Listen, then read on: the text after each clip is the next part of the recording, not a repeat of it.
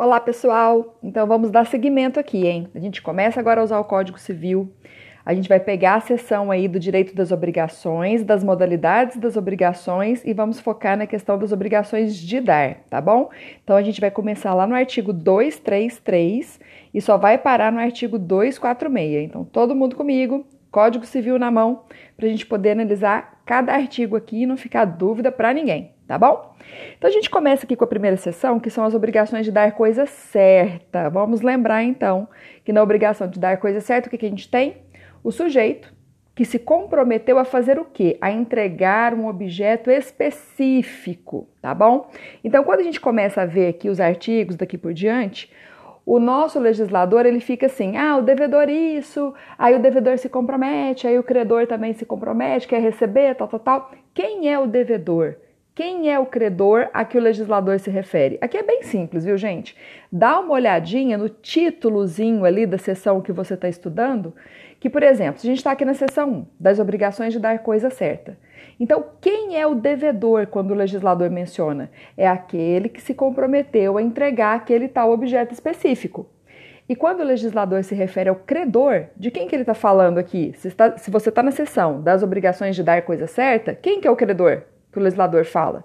É a pessoa que vai receber, que vai cobrar, que vai exigir a entrega daquele objeto específico, tá bom?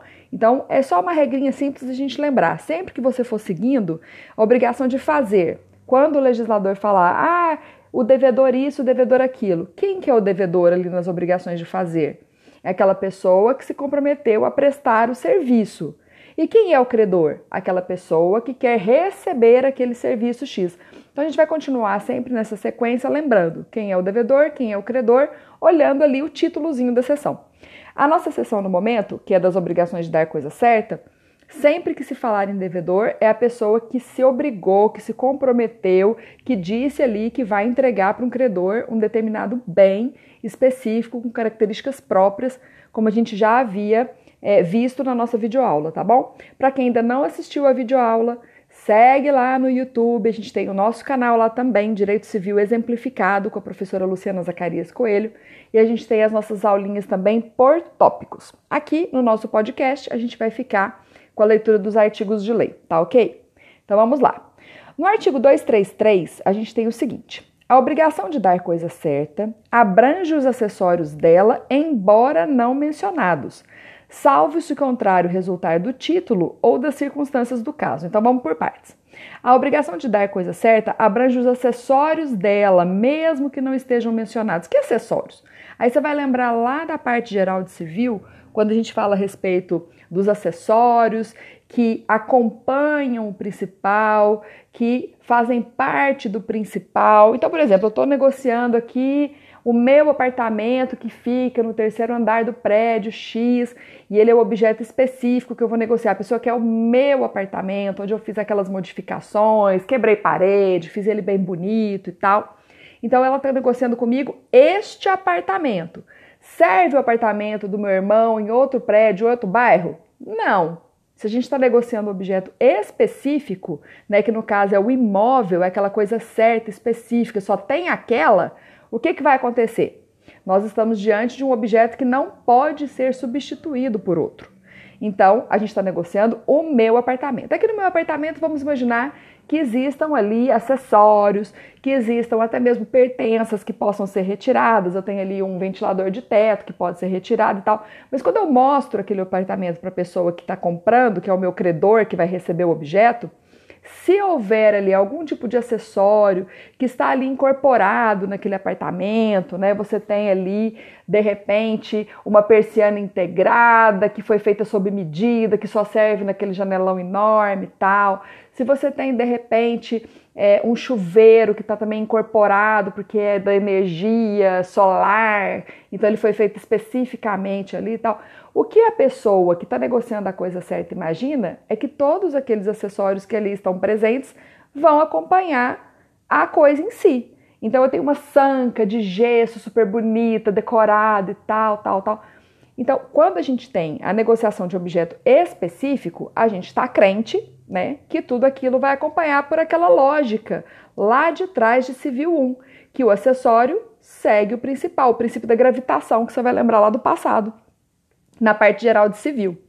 Portanto, se eu estou negociando o meu carro, tá? É o meu carro, tá com tantos anos de uso, com a quilometragem, quilometragem X, tá zerado, um carro muito bom, muito conservado e tal.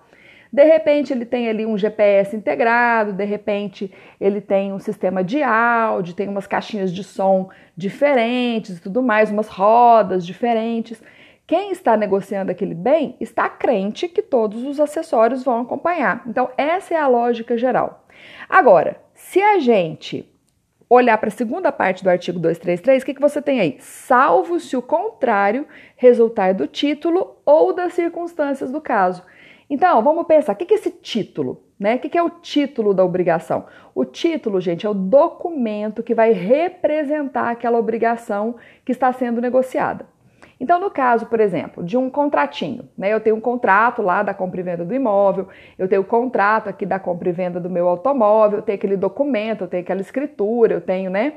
Então, o título é a papelada que envolve a negociação, a documentação que envolve aquilo que está sendo negociado. Então, se eu coloco no contrato, olha, eu estou vendendo meu apartamento, mas, né? Isso não inclui aqui essa persiana, mesmo que sendo sob medida, aqui essa pertença, eu vou retirar isso aqui. Essa sanca de gesso aqui, eu preciso restaurar a original, porque senão não vai enquadrar nas normas, sei lá do que, eu tenho que vou retirar a sanca de gesso. Se eu deixo isso claro, especificado e tal, então o acessório não vai acompanhar o principal. A mesma coisa, o meu veículo. Então, estou negociando o meu veículo, a pessoa está lá super empolgada. Nossa, que linda essa roda e tal. Tá, tá bom. A roda é linda, mas essa roda eu comprei depois e tudo mais. Eu vou botar os pneus originais no carro. Então, essa roda não acompanha. Esse meu som aqui, nossa, esse meu som é top, zero. Eu comprei. É da Pioneer, é da JBL, é da Bose, sei lá o quê. Então eu vou tirar isso e voltar às caixinhas originais. Então, se você negocia, se você especifica, se você deixa claro no, na documentação, naquilo que está sendo negociado para o credor, então aquele acessório não vai acompanhar, tá bom? Mesma coisa, circunstâncias de cada caso. Eu estou lá negociando meu apartamento e tem lá o, o, o, buraco onde coloca o, o ar-condicionado, onde coloca o duto, não sei o que, da ventilação. Eu tenho lá o tubo onde seria o chuveiro. Então é óbvio que eu estou negociando o apartamento, eu não vou colocar posteriormente todos os acessórios. É óbvio que eu não vou aqui é, é deixar que, que, que né, o meu, meu credor compreenda ali naquela circunstância que o objeto ali não está de que ele vai seguir, que vai acompanhar aquela negociação. Se eu tenho lá o buraco de onde coloco o som no meu carro e ele não tem som, é óbvio, é uma circunstância óbvia que eu não vou instalar um som novo para aquele credor que está adquirindo o meu veículo, tá bom? Então é mais ou menos assim que o 233 quer dizer. Muito bem, como nós comentamos, a obrigação de dar coisa certa, ela está englobando o quê? Um objeto específico, único, com características próprias. Não tem outro para eu colocar no lugar, não tem. Então, o que, que vai trazer bastante é, é, preocupação aqui para nós? E se esse objeto estragar? E se esse objeto se destruir? Se eu não tiver mais o que entregar para o meu credor. O credor está lá naquela expectativa, né? Então vejam, é um objeto específico. O credor está crente que vai receber exatamente aquilo que é devido. Ele está crente. Então vejam, nós temos um credor que está lá cercado de expectativas achando que realmente vai receber aquele objeto específico e de repente esse objeto específico não vai chegar nas mãos dele. O devedor não vai cumprir a prestação, não vai realizar aquilo que é devido. O credor vai ficar enlouquecido de raiva, achando aquilo um absurdo, onde se viu uma coisa dessas, estou frustrado na minha expectativa e tal. Então tá bom. O devedor, ele é ou não é responsável por ressarcir, por indenizar aquele credor que se sentiu lesado, prejudicado, que não recebeu aquilo que era esperado. Então vamos dar uma olhada aí no artigo 234, que ele começa a falar um pouco a respeito dessas questões. Vamos primeiramente diferenciar o que é perecimento, né, o que é perda e o que é deterioração, tá? O que é perda, perecimento. O que aconteceu com o objeto, com a coisa específica que eu ia entregar? Ela sumiu, desapareceu, deixou de existir, né? Foi reduzida a pó, a nada. Eu não tenho mais o que entregar para o meu credor. E como é coisa certa, é objeto específico, onde que eu vou buscar outra coisa, meu Deus? Onde? Aquele meu carro específico que eu estou vendendo, que está com aquela quilometragem baixa, que tem só dois anos de uso, que tem aqueles acessórios, aquela cor bonita do lançamento, de quando foi o veículo e tal. Se acontece algum problema e esse carro deixa de existir, né, eu simplesmente não tenho como buscar outro objeto para satisfazer o meu credor. Não tem, não tem, não tem outra forma. Então vamos lá. Se eu tiver, por exemplo, uma situação de deterioração, o objeto ainda existe? Existe. Então, o objeto está lá. Mas ele está o quê? Depreciado, ele perdeu valor, ele teve uma diminuição de valor, uma perda de função, enfim, ele já não é mais aquela Brastemp que era antigamente. O objeto existe, está lá, né? Mas não é mais aquela coisa né, que se esperava. O nosso devedor, que tinha que cumprir a prestação, se ele não tiver mais aquele objeto, ou se esse objeto não estiver mais naquelas mesmas condições que a gente havia combinado, o devedor, ele deve ser responsabilizado por isso? Ele vai ter que pagar os prejuízos que o credor sofreu? Ele vai ter que pagar perdas e danos? Como é que fica essa história toda? É assim ou não é? Bem, depende, hein, gente? Depende do que. Vamos lá. Se por um acaso ficar comprovado que o nosso devedor não tem o objeto para entregar, mas ele não fez absolutamente nada para contribuir com essa frustração do credor, nada, né? Se houve uma circunstância totalmente externa, alheia à vontade do nosso devedor, e por conta disso ele não tem mais como cumprir a prestação de forma alguma, então, a gente vai fazer o que, gente? Em caso fortuito, força maior, uma culpa exclusiva de terceiro, um fato exclusivo de terceiro, fato exclusivo de animal que foi lá, destruiu a coisa, alguma coisa totalmente externa, alheia à vontade do indivíduo, né? Alheia. E isso promoveu o perecimento da coisa, então não há que se falar em responsabilidade. Não há que se falar em indenização porque todas essas circunstâncias afastam a obrigação de indenizar. Essa é a realidade. Então, se houve caso fortuito, força maior, fato exclusivo de terceiro, culpa exclusiva da vítima, algum tipo de situação fora do controle do nosso devedor que fez com que ele não pudesse mais ter aquele objeto, então não há que se falar em indenização. Olha só o que nos diz aqui o nosso artigo 234. Se, no caso do artigo antecedente, que a gente está tratando da coisa certa, a coisa se perder, perecer, deixar de existir, sem culpa do devedor, antes da tradição, antes da gente trocar de mão, antes do objeto ser disponibilizado para o nosso credor, o objeto estava com o devedor, estava nas mãos dele, na disponibilidade dele né? Ou mesmo pendente alguma condição suspensiva do negócio jurídico. Lembra das condições suspensivas? Então, que ela suspende o negócio jurídico? Como é que funciona essa condição suspensiva? Olha, se você passar no vestibular, eu vou te dar esse meu carro aqui, né? Então o negócio está suspenso. Aí você passa no vestibular. E eu fiquei de fazer a doação daquele meu carro lá, que tá super novinho, zerinho, arrumadinho, para passar para o meu filho, né? Então, eu combinei isso, tá tudo certinho. Então, se você passar no vestibular, eu vou te dar esse objeto. Nesse meio tempo, então tá pendente a condição suspensiva, ainda não foi feita a entrega do objeto e acontece esse perecimento, a obrigação fica resolvida para ambas as partes. O que é obrigação se resolver, gente? Olha só, tô negociando lá o meu apartamento lindão, né?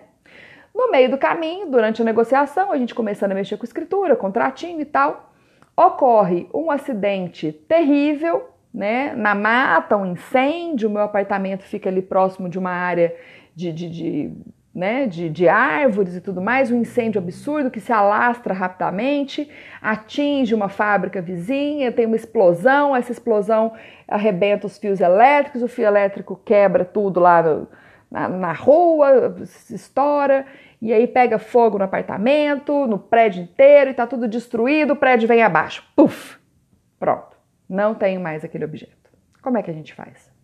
Hum? Eu contribuí? O prédio estava lá arrumadinho, novinho, tudo combinado, meu apartamento já desocupado, pronto para o novo comprador, né, para o nosso credor. E acontece que ele veio abaixo. O que, que eu vou entregar? para o meu credor? O objeto não existe mais. Se por um acaso o meu carro está lá bonitinho, na garagem, guardadinho, tudo mais, e aí ocorre um acidente qualquer na rua, vem um caminhão desgovernado, né, ladeira abaixo, invade as residências, invade as casas, cai justamente por cima da minha garagem, do meu veículo, destrói completamente o veículo, perda total, acabou com o carro e tal. Então, o que, que o devedor contribuiu né, para esse perecimento? O que, que ele fez? Absolutamente nada. E se ele não fez absolutamente nada, não há que se falar em responsabilização desse devedor. Nós não vamos falar em perdas e danos, nós não vamos falar em cobrança desses prejuízos. Ah, eu sofri danos materiais, eu sofri danos morais, eu deixei de comprar um outro apartamento, agora eu estou aqui sem apartamento, né? Porque eu ia comprar o seu. Ah, eu deixei, perdi um negócio ótimo ali do garageiro que me vendeu um carro zeradinho ali, com preço muito bom e tudo mais eu quero receber danos morais, eu quero tirei o dinheiro do, do, investimento, do CDB, perdi renda. Gente, não há que se falar em nenhum tipo de responsabilização e obrigação se resolve. O que, que significa obrigação se resolver? A gente vai retornar ao status quo ante. Olha o nosso latim, o estado anterior das coisas. Status quo ante. A gente volta ao que existia anteriormente. Ou seja, você tinha me adiantado algum dinheiro? Eu te devolvo. Você tinha frustrado ali a sua expectativa, achou que ia ter o carro? Ficou sem o carro. Cada um chora suas pitangas, cada um vai para o seu canto, cada um sofre o seu sofrimento e vai ficar tudo por isso mesmo. Né? Então, volta o dinheiro, perdi dinheiro na minha aplicação, ai que pena, perdi o rendimento daquele mês porque eu tirei o dinheiro para te pagar e agora o negócio está desfeito. Então, é isso que quer dizer a obrigação se resolver, a gente voltar àquilo que era antes, como se o negócio não tivesse ocorrido, tá bom? Mas se você observa o artigo 234, a gente tem um ponto e vírgula aí logo depois dessa frasezinha. E o que que está falando? Se a perda resultar de culpa do devedor, responderá este pelo equivalente, olha lá o equivalente, e mais perdas e danos. O que é esse equivalente, gente? O equivalente para nós aqui na, na legislação é o valor da coisa no momento que ela se perdeu, né? Então vamos imaginar eu tinha que reservado o carro para você, tá tudo certinho, a gente tinha negociado a compra e tudo mais. E aí, simplesmente, é, eu resolvo dar, ah, vou, vou numa última festa aqui com esse carro, já que eu tô vendendo e tal, vou dar mais uma voltinha. Aí eu saio para dar essa voltinha com esse carro, eu tô com a habilitação até vencida, nem podia estar tá dirigindo nesse momento. Vou para uma festinha, encontro os amigos, aí vai o devedor toma umas e outras, o carro está já negociado, já está vendido, o dinheiro até de repente já trocou de mão. Eu estou sendo extremamente aqui imprudente. Veja, o que quer dizer essa culpa, gente? Essa culpa aqui no sentido amplo, né? É que você deu causa àquela, àquela, àquela perda, né? Você deu causa, você causou aquela perda. Então vamos imaginar que a culpa, no sentido amplo, vai abranger tanto o dolo, que é a intenção de causar o prejuízo, você pegar uma marreta e marretar o carro inteiro, de raiva que você estava, sei lá do que, e descontou no veículo, ou mesmo aquela culpa no sentido mais fechado, mais estrito, a culpa estricto senso, que é o que? O sujeito que foi imprudente, imperito, negligente e acabou assim, ele não queria aquele resultado do perecimento, ele não queria te causar aquele prejuízo, mas causou, né? Ele não teve aquele cuidado que qualquer pessoa né, razoável, qualquer homem médio, aquele cuidado objetivo que toda pessoa deve ter. Onde se viu? Sair com um carro que já está negociado, já está vendido, vai para o boteco, enche a cara, sai dirigindo e de repente capota com esse veículo e dá perda total no veículo, né? Vamos imaginar que o meu credor seja o quê? Uma pessoa que tinha o próprio veículo, que já vendeu, porque já tinha fechado o negócio comigo. Vendeu o próprio carro e está a pé, crente que na segunda-feira vai pegar o carro que ele viu novinho, arrumadinho, na segunda-feira. Vamos imaginar que ele seja um representante comercial. O que, que acontece com ele? Ele tem que fazer as suas viagens, ele tem que fazer as suas entregas, ele tem que retirar os seus pedidos e ele está a pé. Então ele está sem o dinheiro dele na mão, ele vai ter que alugar um veículo para poder trabalhar, ele vai ter que procurar um outro carro para poder comprar, Né? Então, olha quanto prejuízo estou causando para essa pessoa. Então, se o perecimento resultar de culpa do devedor, né, eu não tenho mais aquele objeto que foi combinado entre nós para te entregar, e eu é que dei, dei causa a isso, de propósito ou sem querer, mas com falta de cuidado, eu provoquei esse prejuízo. Então, o que, que eu tenho que fazer?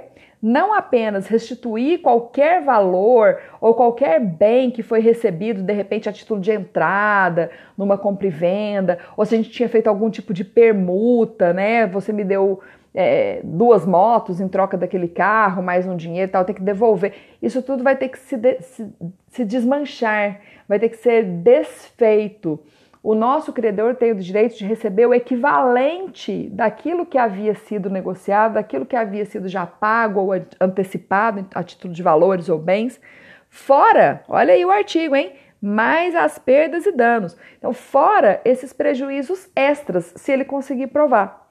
O nosso credor que comprova na justiça né, o prejuízo, ou até com você em torno de algum tipo de acordo, se ele comprova, olha, olha aqui minhas notas fiscais, Olha aqui o prejuízo que eu estou tendo. Olha aqui a notinha da locadora que eu precisei viajar na segunda-feira. Então, se ele junta essa papelada toda e consegue mostrar que sofreu um prejuízo, né? E que esse prejuízo decorreu justamente da sua conduta lesiva, viu, devedor? Aí não só você responde pelo valor da coisa perdida, que vai ter que ser ressarcido, vai ter que ser pago e tal, como também vai responder por esses prejuízos extras, danos materiais que afetaram o bolso aí do seu credor e até mesmo danos morais, se ele sofreu algum tipo de prejuízo moral, alguma humilhação, algum aborrecimento muito grande, né? Se ele foi exposto de alguma forma, então realmente você vai precisar ressarcir tudo isso direitinho para ele, tá bom? Já o artigo 235, ele trata de uma outra situação, daquela deterioração que a gente comentou agora há pouco. A deterioração, portanto, é o que? O objeto que está estragado, ele ainda existe. Tá com amassadinho no carro, né? O nosso apartamento lá tá com algum problema de deterioração que foi provocada por um incêndio ali parcial e tudo mais, ou que foi provocada por algum tipo de atitude sua. Então veja, se o objeto está deteriorado, ele ainda existe, ele ainda está lá, né? Tá meio capenga, meio meia boca, mas está lá. Então, se o objeto foi deteriorado, como é que nós vamos proceder? Então, nós vamos ter duas opções. Pode ser que o credor aceite receber o objeto naquele estado em que ele se encontra, e pode ser que ele fale: não, estragado eu não quero. Né? Eu estava adquirindo o um objeto específico X porque gostei demais, fiquei muito interessada, mas se ele estiver estragado, não é mais do meu interesse. Resultado? Vamos lá, vamos ver. A questão da culpa ou da não existência de culpa do nosso devedor. O credor está frustrado, vai receber o objeto estragado, que já não é mais aquela Brastemp. Como é que fica isso aqui, gente? Deteriorada a coisa, não sendo o devedor culpado, poderá o credor resolver a obrigação ou aceitar a coisa, abatido de seu preço o valor que ela perdeu. Então, sem culpa, gente, não há que se falar em perdas e danos, indenização, cobrar danos materiais, danos morais, porque se essa deterioração foi provocada por caso fortuito, força maior, não há o que se falar. O devedor não contribuiu em nada para causar esse transtorno para o credor. Então, o credor das duas uma. Ou ele desmancha o negócio, pega o dinheiro de volta, cada um vai para o seu canto e ponto final, ou ele pode até mesmo aceitar o objeto que esteja assim um pouco depreciado, mas aí o que, que ele vai conseguir? Um abatimento, um desconto do valor daquele objeto perdido. Agora, o 236 traz para a gente aqui a noção de culpa. Se o devedor foi culpado, se ele deu causa àquele prejuízo, alguma coisa que ele fez ou que ele deixou de fazer, ou de propósito, ou sem querer, mas faltando cuidado e tal, e o objeto está ali estragado, o que, que vai acontecer? Sendo culpado o devedor, poderá o credor exigir o equivalente ou aceitar a coisa no estado em que se acha, com direito a reclamar, em um ou em outro caso, indenização das perdas e danos. Então veja, se houver culpa do devedor, se ele causou aquele prejuízo, aquela frustração para o credor, das duas uma. Ou o credor vai querer o dinheiro dele de volta, vai querer aquilo que ele antecipou, aquele que ele pagou adiantadamente eh, de volta, ou ele pode até chegar a aceitar o objeto estragado. Pode até chegar a aceitar o objeto depreciado. Mas em ambos os casos aqui, o que, que nós vamos ter? A possibilidade de buscar essa indenização por essas perdas e danos. Então, além de eu ter o desconto do valor, né? Eu quero, esse objeto não é mais aquilo que ele era antes, ele não vale mais aquilo que valia antes. Então, nesse caso, logicamente que eu quero um abatimento no preço e também quero receber as perdas e danos que eu sofri. Então, se eu tive um dano material, se eu tive um dano moral, se eu conseguir comprovar esse dano extra, esse dano a mais, obviamente que eu vou poder sim buscar esse ressarcimento. Lembrando, tudo em juízo, com comprovantes, papéis, documentos, notas fiscais, orçamentos, testemunhas, o que seja. Né, para a gente conseguir na justiça buscar esse, esse direito satisfeito, a gente precisa ter comprovação de tudo é, aquilo que estiver sendo feito, tá bom? Daquilo que estiver sendo pago, tudo, a gente vai ter esse direito. Muito bem, para fechar, a gente tem aqui o artigo 237. Até a tradição, ou seja, até a entrega, tradição aqui para nós é entrega, tá? Pegar o objeto e disponibilizar para o nosso credor. Então, até que o devedor efetivamente pegue o objeto e disponibilize, está aqui a chave do apartamento, Tá aqui a chave do carro, tá aqui o objeto, tá aqui o quadro, tá aqui esse, essa obra de arte, tá aqui na sua mão. Até trocar de mão aquele objeto, o que, que é importante a gente lembrar? O dono do bem é o devedor, ele é o dono da coisa.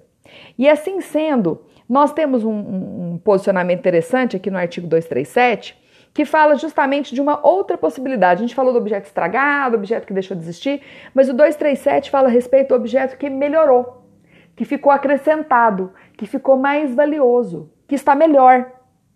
Então veja, o meu carro, que já está negociado com você, ele ganha, foi, foi sorteado, né? Eu estava participando de uma promoção no posto de gasolina e ele acabou sendo sorteado ali no posto de gasolina nessa promoção e eu fui chamada lá, logo depois de ter que negociado com você, fui chamada lá para poder buscar meu prêmio.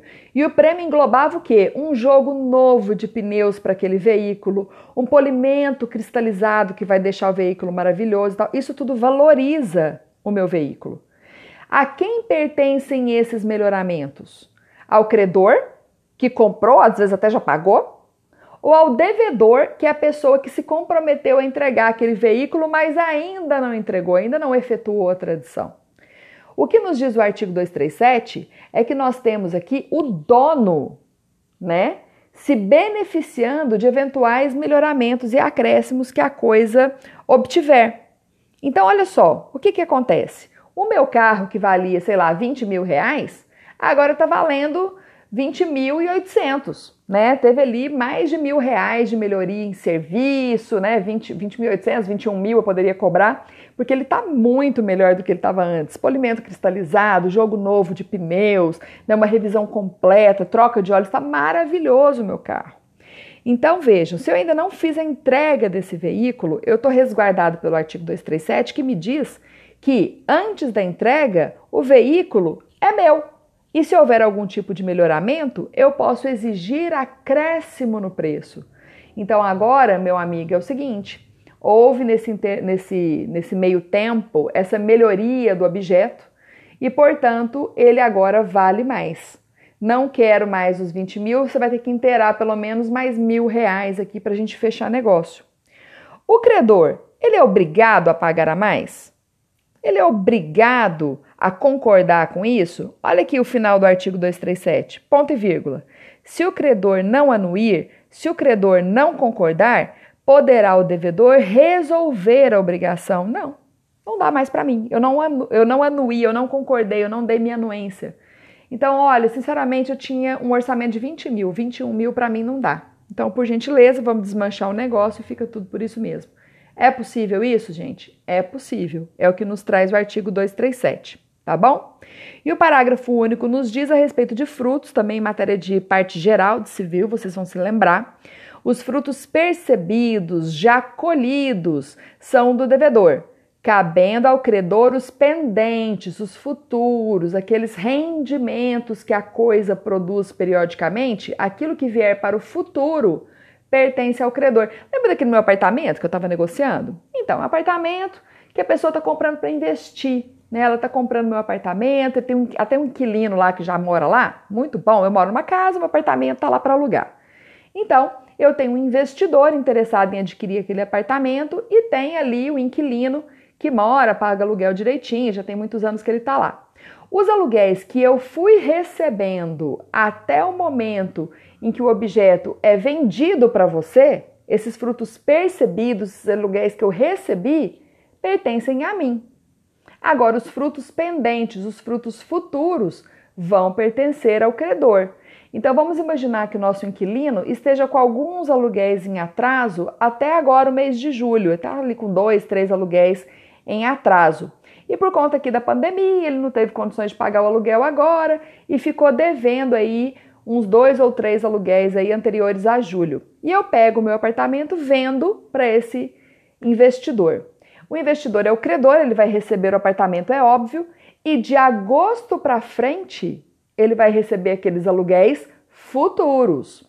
O meu inquilino que não me pagou os aluguéis aqui para trás, que são frutos, que são aqueles percebidos, aqueles que já eram devidos, eu posso muito bem exigi-los. Olha, durante esse período essa pessoa deveria ter pago os aluguéis atrasados para mim. Então, obviamente que esse parágrafo único me respalda e os frutos que já são colhidos, que já são retirados, devem pertencer ao devedor. Portanto, tudo que tiver que acertar de coisas em atraso, frutos percebidos até julho, pertence ao devedor. E os, os frutos pendentes, os aluguéis futuros daquele comprador, o novo dono do apartamento, quem vai receber aqueles aluguéis dali por diante é ele. Tá bom, gente? Então espero que vocês tenham gostado dessa parte de tratar das obrigações de dar coisa certa como complemento da nossa aula de do YouTube, que vai ficar gravada lá direitinho para vocês consultarem novamente. No próximo podcast, a gente volta com as obrigações de restituir, tá bom? Do artigo 238 ao artigo 242. Lembrando que ainda vai ficar faltando falar também das obrigações de dar coisa incerta, do artigo 243 ao 246. Obrigada por ficar com a gente e até a próxima. Tchau, tchau.